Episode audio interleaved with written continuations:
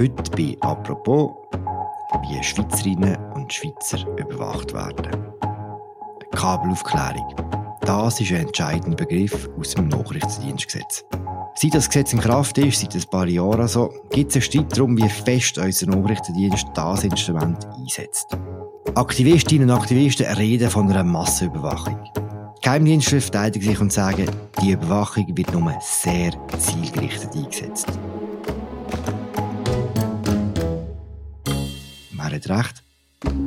Mario Stäubli, der Inlandchef der Media, hat sich tief in die Materie versenkt und ist heute bei uns, um davon zu erzählen. Und zwar in einer neuen Folge von «Apropos» im täglichen Podcast vom Tagesanzeiger und der Redaktion der Media.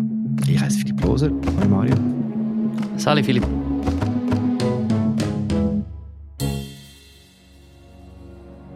Uh, my name is Ed Snowden. I'm uh, 29 years old. I work for Booz Allen Hamilton as an infrastructure analyst for NSA uh, in Hawaii. Mario, Das letzte Mal über die Massenüberwachung von Bürgerinnen und Bürgern haben wir vor etwa gut zehn Jahren geredet, bei diesem Fall. Even if you're not doing anything wrong, you're being watched and recorded. And the, the storage capability of these systems increases every year to where it's getting to the point you don't have to have done anything wrong. You simply have to eventually fall under suspicion from somebody, even by a wrong call.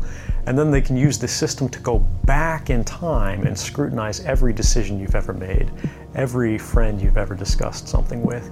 And Für alle, die das nicht mehr wissen oder die das gar nie mitbekommen haben, wer war der Edward Snowden und was hat er gemacht? Der Edward Snowden war ein junger amerikanischer Nachrichtendienstanalyst hat bei einem Zulieferer geschafft am Schluss, wo sich abtrennt hat von der Nachrichtendienstwelt und eine riesige Menge an Dokumenten öffentlich gemacht hat, was die amerikanische Geheimdienstapparat eigentlich alles können zu dieser Zeit. Und das ist so ein Weckruf für eine ganze Generation von Politikerinnen, Politikern, Journalistinnen, Journalisten für die Öffentlichkeit, wo gezeigt hat, was eigentlich an digitaler Überwachungsmöglichkeiten alles besteht weil man hat tief in den Maschinenraum vom amerikanischen Überwachungsapparat hineinschauen Dank dem Whistleblower Snowden. Damals ist einem bewusst worden, was Geheimnisse für Möglichkeiten haben, hat das auch für die Schweiz gegolten. Ja, man hat sich dann natürlich Gedanken gemacht, was macht quasi das Schweizer Äquivalent von der amerikanischen Geheimdienst bei uns? Was haben die für Möglichkeiten? Und man muss vielleicht da einen Einschub machen, oder? In der Schweiz läuft die Debatte völlig anders, weil wir eine grosse, umstrittene Geschichte haben in unserem Land rund um äh, die Fischenaffäre. Früher in den 90er Jahren, Ende 80er Jahren ist das bekannt worden, dass in der Schweiz große Teile der Bevölkerung fischiert worden sind und überwacht worden sind und es Karteikärtchen gegeben hat mit Informationen von Leuten, die als Gegner vom Staat hätten können gelten. Also vor allem linke Gewerkschafter, Aktivisten und so weiter, oder? Und all die Debatten die in der Schweiz laufen, haben immer das Thema im Hintergrund. Oder? Das muss man einfach wissen, wenn man über Nachrichtendienst redet in der Schweiz. Aber ja, es ist dann auch die Frage, was darf der Nachrichtendienst in der Schweiz? Es hat auch immer wieder Streit gegeben über gesetzliche Grundlagen, also bewegt sich der Nachrichtendienst beim Sammeln von Daten auf dem, auf dem Boden vom Gesetz oder nicht. Da hat es immer wieder Untersuchungen gegeben und Streit. Und ein großes Thema ist dann dass man gesagt hat, man muss das Ganze neu bauen, den Nachrichtendienst auf ein neues Fundament stellen und ein neues Gesetz machen. Und 2017 hat man dann ein neues Nachrichtendienstgesetz aufgestellt, darüber abgestimmt und zwei Drittel von der Stimmbevölkerung haben Ja gesagt und das abgesegnet. Im Kampf gegen den Terror Computer anzapfen und Telefone abhören können, dazu hat eine Mehrheit in der Schweiz Ja gesagt. Nämlich 65,8 Prozent, die Ja sagten zum neuen Nachrichtendienstgesetz. 34,2 Prozent sagten Nein. In allen Schweizer Kantonen resultierte ein Ja. Um was ist in diesem Gesetz genau gegangen? Dort ist es vor allem darum gegangen, dass der Nachrichtendienst verschiedene Mittel neu überkommt und dass das quasi offiziell erlaubt wird. Also zum Beispiel darf der Nachrichtendienst jetzt in Computer eindringen. Und gleichzeitig hat man aber auch also einen Kontrollmechanismus installiert mit der Aufsichtsbehörde und vor allem auch mit der Gerichtsinstanz. Also wenn der Nachrichtendienst etwas überwachen will, dann muss er zum Gericht gehen, zum Bundesverwaltungsgericht in St. Gallen und sagen, ich will so und so eine Maßnahme machen, darf ich das? Und dann gibt es dort einen, Richterin, einen Richter, der in einem geheimen Raum muss über das entscheiden und äh, Daumen auf oder Daumen ab macht. Und nachher erst darf der Nachrichtendienst handeln. So. Also man hat wie versucht, auf die Angst von früher noch zu reagieren, indem man ganz, ganz spezifische Prozesse einführt, in, in, innerhalb von denen sich der Nachrichtendienst bewegen muss. Eindringen in den Computer war aber nicht das Einzige, gewesen, wo man dort festgehalten hat in diesem Gesetz, oder? Genau. Also fast der grösste Streit hat es um die sogenannte Kabelaufklärung gegeben, die du schon erwähnt hast vorher.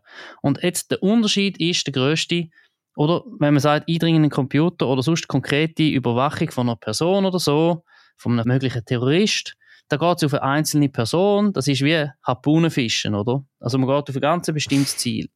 Kabelaufklärung geht in eine andere Richtung, da geht es wiederum, ein riesiges Netz auszuwerfen. Und darum ist das so umstritten weil es in die Breite geht und nicht auf ein konkretes Ziel.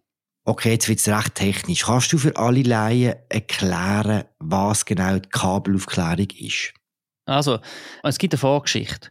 Und die Vorgeschichte ist, dass man früher noch nachrichtendienstlich Satellitenaufklärung betrieben hat. Ähm, es gibt in Leuk im Wallis, gibt so, wer das schon mal gesehen hat, äh, gibt es eine Station, wo die Schweiz äh, Überwachung betreibt mit so riesigen Satellitenschüsseln.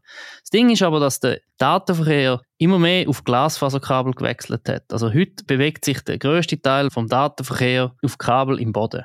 Und die Frage ist jetzt, dürfen wir den Datenverkehr anzapfen, in einen riesigen Datenspeicher leiten und dort drin rumstochern? Jetzt sehr salopp gesagt. Das heißt also, wenn ich ins Internet gehe, ein E-Mail verschicke oder ein Foto bekomme, egal was, das geht durch die Kabel durch. Genau. Internetverkehr jeglicher Art. Das kann dein Netflix-Streaming, ähm, hm. deine Videos, wo du auf TikTok klatschst, deine SMS, die, also wo du über iMessage schickst und so weiter, das läuft von deinem Rechner, von deinem Gerät über Handyantenne oder über sonstige Anknüpfungspunkte auf grosse Verteilkabel und wird dort dann geroutet, sagt man dem. Das Signal bewegt sich dann als Ziel und kommt wieder zurück und flitzt hin und her über ganz verschiedene Wege. So. Hm. Und dort kann der Nachrichtendienst jetzt mit dieser Kabelaufklärung theoretisch abfangen. Ja, nicht theoretisch, sondern praktisch. Also, was man sich muss vorstellen die Verwalter oder die Organisatoren von diesen, von diesen Kabel und von diesen Netzwerken, man sagt dem Internet Service Providers. Oder auf Deutsch auch Provider, oder? Also Swisscom zum Beispiel oder Sunrise sind bekannte. Da gibt es grosse und kleine, da gibt es eine ganze Gruppe davon und die stellen die Infrastruktur zur Verfügung oder mieten die Infrastruktur zu und so. Die bildet wie so ein bisschen das Rückgrat von dieser Infrastruktur. Und bei denen, in denen ihren Rechenzentren oder in denen ihren Verteilzentralen möchten Nachrichtendienst selber Kisten aufstellen und dort wirklich physisch, man sagt, ab einem Mirrorport, also ab einem, ab einem Port das Zeug rausziehen und auf eigene Kabel umleiten und dann ableiten und können analysieren. Und das macht der Nachrichtendienst heute schon, oder? Genau, das darf er seit dem 1. September 2017, seit das Nachrichtendienstgesetz in Kraft ist und die Maßnahme erlaubt. Und seitdem ist die Infrastruktur im Aufbau.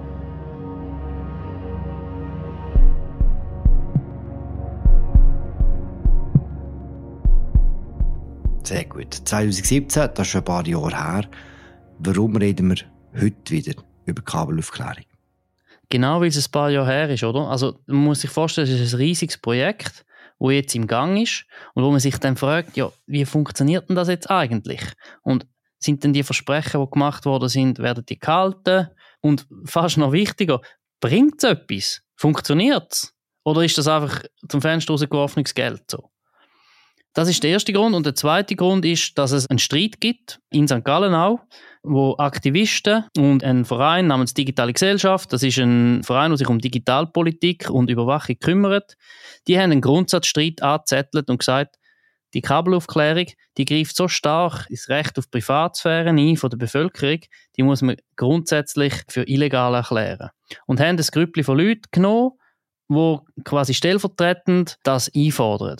Und der Prozess läuft seitdem und dort bröseln immer wieder Informationen raus und Dokumente, wo der Nachrichtendienst muss offenlegen, wie die Kabelaufklärung jetzt in der Praxis wirklich funktioniert.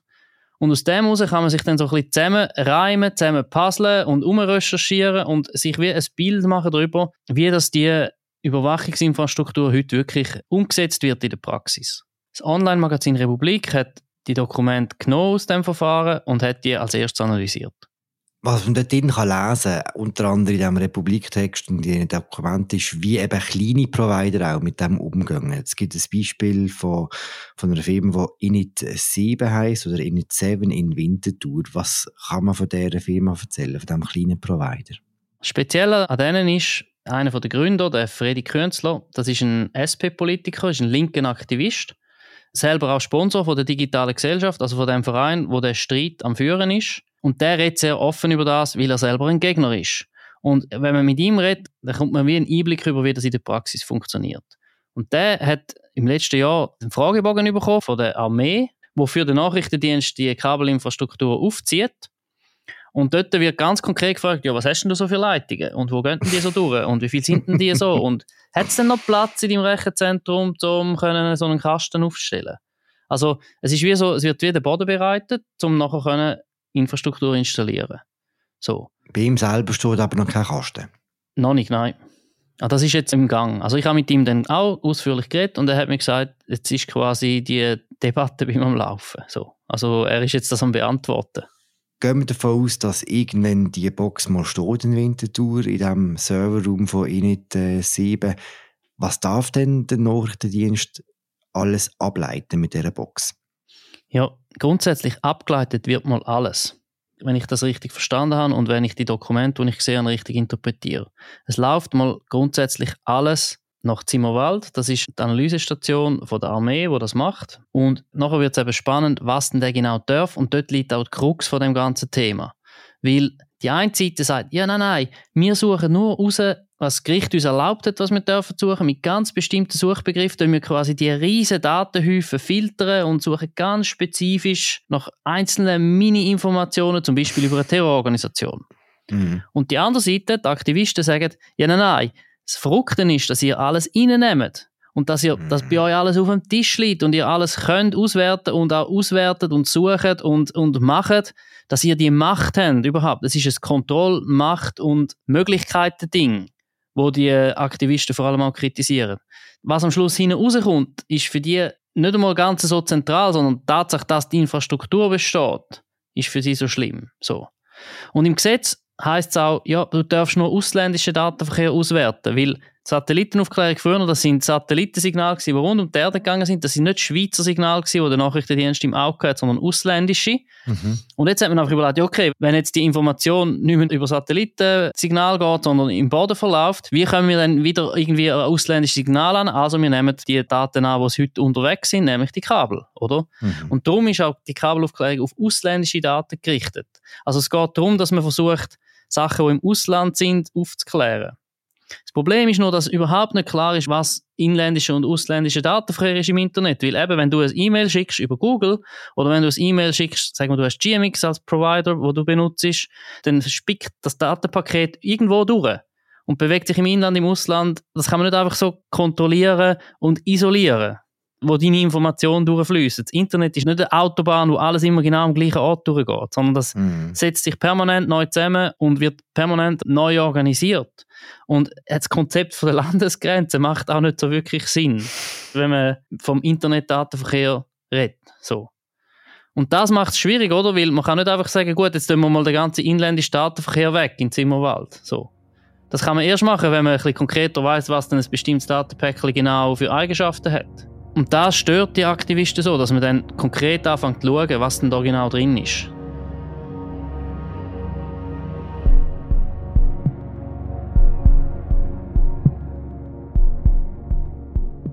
Auf der anderen Seite steht der Nachrichtendienst, unser Spion, der Direktor vom Nachrichtendienst vom Bund heißt Christian Düsse. Hast du mit ihm können reden über das Thema? Also der Christian Düsse ist sehr ein zurückhaltender Interviewpartner es gibt ganz wenige Interviews mit ihm. Das ist nicht außergewöhnlich. Es hat zuerst geheißen, ja, Kabelaufklärung, ja, wir geben ihnen ein Statement. Und dann haben sie ein Statement geschickt, wo nicht viel gesagt hat. Und dann habe ich gefunden, das, das, das kann es ja nicht sein. Und dann haben wir hin und her diskutiert. Und am Schluss ist der Kompromiss gewesen, dass er persönlich per E-Mail Fragen beantwortet. Mhm. Dann habe ich ihm einen ganzen Katalog von Fragen geschickt. Technische, politische, philosophische auch noch. Und habe einfach wissen, hey, wie siehst du das eigentlich? Und dann ist ein riesiges Dokument zurückgekommen mit ganz langen Antworten. Und das publizieren wir in voller Länge dann bei uns äh, auf der Webseite. Sein zentrale Argument ist eben so ein bisschen, ja, wir, wir suchen nur die Nadeln und der Heuhaufen interessiert uns nicht. So. Mhm. Er verweist auch auf die früheren Geschichten, auf die Fischenaffäre und sagt, der Nachrichtendienst befindet sich heute in einer völlig anderen Situation, in einem völlig anderen Zustand. Und zum können funktionieren, müssen wir das können machen. Ich habe dann auch gefragt, ja, funktioniert es denn? Haben die dann schon Erfolg gehabt? Und dann kommt so eine sehr neblige Antwort zurück, ja, natürlich ist das unverzichtbar, aber zur konkreten, in Anführungsstrich, Erfolg wird nichts gesagt. Oder? Okay. Weil das ist halt alles klassifiziert. Das Bild vom Heuhaufen von den Nodeln ist ja sehr interessant, weil eben, dass sie die ganzen Heuhaufen abzügeln, das ist erwiesen. Und dann suchen sie eben dort die Nodeln drin. Weiss man auch, wie lange sie all die Daten behalten, wie lange sie den ganzen Heuhaufen bei sich haben und dann theoretisch könnten Sachen nachschauen. Ja, das ist jetzt eben, dort wird es eben auch wieder kompliziert, weil mir ist nicht ganz klar, ob wirklich alle Leitungen, in Anführungsstrichen, wo, oder alle Pipelines, die in den Haufen rein, oder in den Datensee hineinführen, immer offen sind oder ob man die auf und zu macht noch zu gewissen Situationen. Was aber klar ist, ist, alles, was reinläuft, hat einen gewissen Zeitrahmen, wo man es kann aufstauen kann, nämlich sechs Monate. Mhm. Und nachher muss man es löschen. Oder wenn eine Operation abgeschlossen ist, so, wenn es eine konkrete Operation betrifft. Man weiß eigentlich schon recht wenig über den ganzen Vorgang, oder? Ja, man kann sich selber, man muss sich so ein bisschen zusammenbasteln was, was die Analysten ungefähr machen. Man kann so ein bisschen gewisse Grundaussagen fällen. Aber was jetzt zum Beispiel die für Suchbegriffe haben, also sind das jetzt einfach lauter arabische Namen von mutmaßlichen Terrororganisationsmitgliedern, zum Beispiel von der Al-Qaida oder vom IS? Das wissen wir halt einfach nicht. Das ist nicht bekannt und das ist alles klassifiziert. Und auch die Aufsichten, die es gibt, die publizieren alle Zusammenfassungen von Prüfberichten die absolut nichtssagend sind. Also nicht absolut nichtssagend, einfach sehr, sehr vage, weil immer wenn es konkret wird, dann landet man quasi an den Schranken der Geheimhaltung. Du hast gerade die Aufsicht erwähnt. Eine der Haupterkenntnisse aus der Fischer-Affäre war, dass es entscheidend ist, wenn man Überwachung betreibt von eigenen Bürgerinnen und Bürgern und überhaupt Überwachung, wenn man Spionage betreibt, dann ist es wichtig, dass der Staat Kontrolle über das hat. Das hat gefehlt bei der Fisch-Affäre. Wie ist das heute? Wer hat die Aufsicht über den NDB in diesen Themen? Es gibt zwei wichtige Aufsichtsbehörden. Das eine ist die Aufsichtsbehörde Nachrichtendienst, ABND. Das ist in der Innenstadt von Bern ein Dutzend Leute unter der Leitung von der Priska Fischer. Und die machen eben die Prüfberichte. Die gehen rein in den Nachrichtendienst, schauen sich jedes Jahr 10, 20 Themen an und das detailliert durchleuchten. Das Problem ist eben auch, dass die Aufsicht selber wieder relativ intransparent ist. Und am Schluss geht es ja um Vertrauen, oder? Vertrauen von der Bevölkerung, von der Öffentlichkeit in das ganze System, in den ganzen Mechanismus. Und je transparenter das man ist, desto höher ist das Vertrauen auch, dass da nicht Sachen passieren, die eigentlich nicht erlaubt sind oder dass man Bestimmungen unterläuft oder umgeht. Und da muss ich einfach feststellen, das ist noch nicht so lange in Betrieb, das Aufsichtssystem. Und ich glaube, das ist aus Transparenzsicht noch verbesserungsfähig. Und dann gibt es auch noch politische Aufsicht, das ist die Geschäftsprüfungsdelegation. Das sind sechs Politikerinnen und Politiker aus dem Parlament. Im Moment ist der Präsident Stefan Müller-Altomat, Mitte, Solothurn. Und die Delegation hat eine spezielle Funktion. Die ist allgemein auch für Staatssicherheitsangelegenheiten zuständig und kommt noch des Öfteren ins Spiel, wenn es wirklich um sensitive Sicherheitsthemen geht, rund um die Schweiz herum. Also in Anführungsstrichen Geiselnahmen, Botschaften im Ausland, Sicherheitsthemen um das herum und so weiter. Die können auch sehr viele Sachen einsehen, reden dann aber in der Öffentlichkeit auch wiederum sehr, sehr zurückhaltend über das. Auch die müssen dann irgendwie versuchen, den Weg zu finden zwischen Transparenz herstellen und Sicherheitsinteressen vertreten. So. Kann man aber etwas grundsätzlich sagen, ob sie zufrieden sind, wie der NDB die Mittel anwendet? Ja, also beide Aufsichten reden recht positiv darüber. Ich habe mit beiden, also mit dem Stefan Müller-Automat ausführlich geredet. Und der hat zum Beispiel gesagt, ja, der Nachrichtendienst wäre ohne Kabelaufklärung taub und blind in gewissen mhm. Bereichen. Und dann, ist man, dann hat man, muss man wirklich fragen, ja, ist jetzt der Mann, wie steht jetzt der da vor einem? Ist jetzt das ein unabhängiger Geist, der das so sagt, oder ist er in Anführungsstrichen Teil vom System?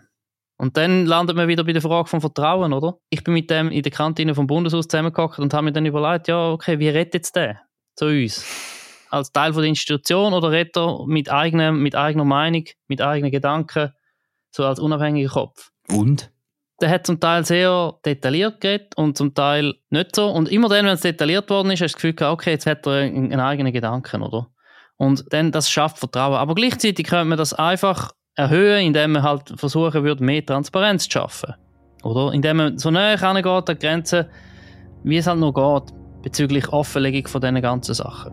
Und das passiert meiner Meinung nach bis heute noch nicht.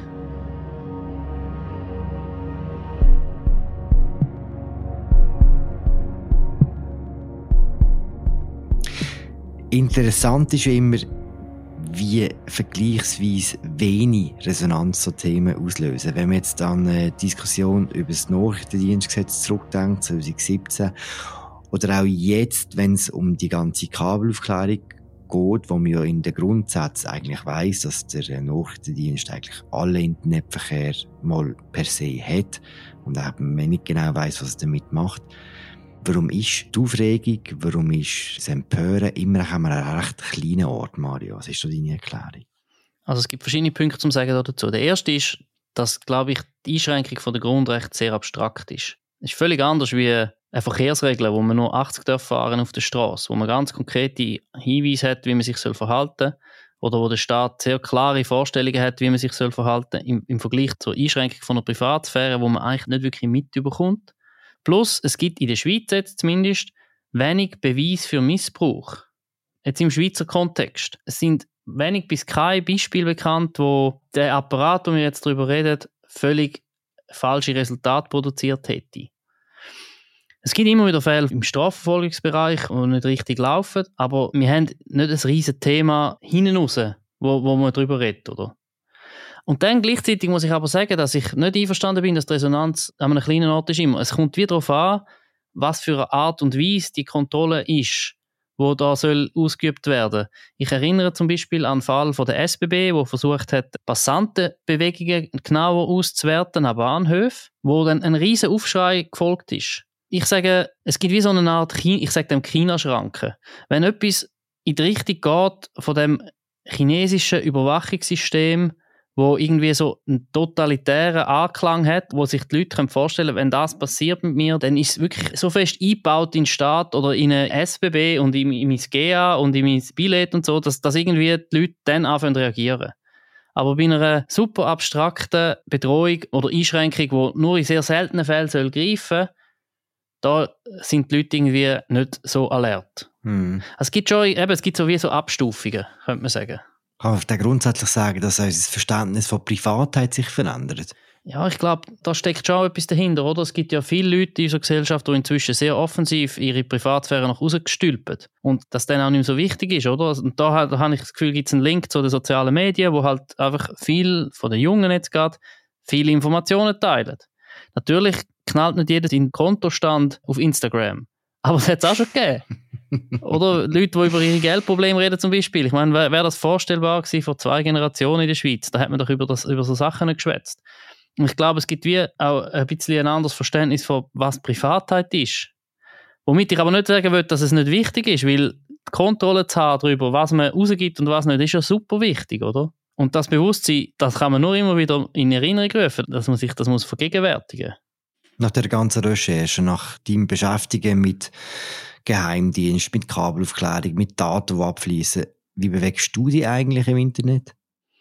Ja, ich habe verschiedene Arten, wie ich mich bewege. Wenn ich normal mich als Konsument bewege, dann bewege ich mich ohne große Vorsichtsmaßnahmen, weil es einfach sehr anspruchsvoll ist. Und dann gibt es aber im journalistischen Bereich Situationen, wo du einfach musst sicher sein dass dir niemand zulässt. Und dann tut man halt eben verschlüsselte Apps verwenden. Da reden wir dann von Apps wie Threema oder Signal oder PGP, E-Mails verschlüsseln und so weiter. Oder halt einfach analog reden, ohne dass digitale Geräte anwesend sind. Dann kann man ganz sicher sein, dass man nicht überwacht wird.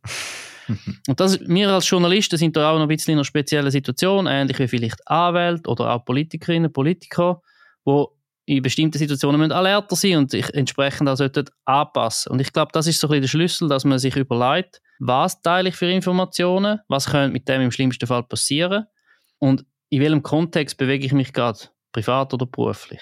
Und vielleicht noch als Abschluss noch eine Anekdote, man darf das schon nicht unterschätzen, oder? Ein Freund von mir ist jetzt gerade ein Visum am beantragen, um in die USA zu reisen, weil er hat das Visumsausnahmeprogramm kann er nicht machen, weil er in einem Land war, wo die Amerikaner als äh, feindlichen Staat einstufen. Und das Ergebnis ist jetzt, dass die in seinem Visumsantrag wollen, die seine Social Media Accounts haben. Hm. Und der ist jetzt super nervös, weil er nicht recht weiß, ob er jetzt alle Social Media Accounts angehen oder nicht. Weil er nicht recht weiß, was er für, für x Jahre mal postet hat und so und ob das dann könnte ein Problem geben.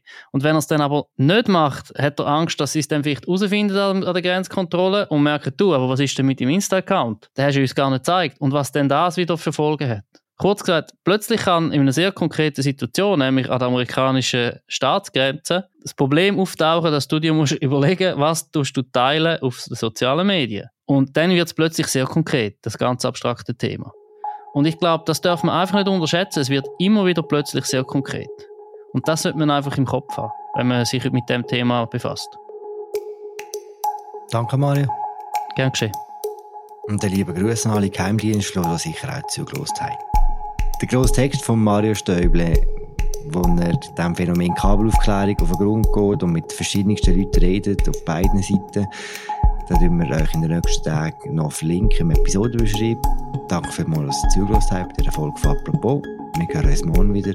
Bis bald. Ciao zusammen.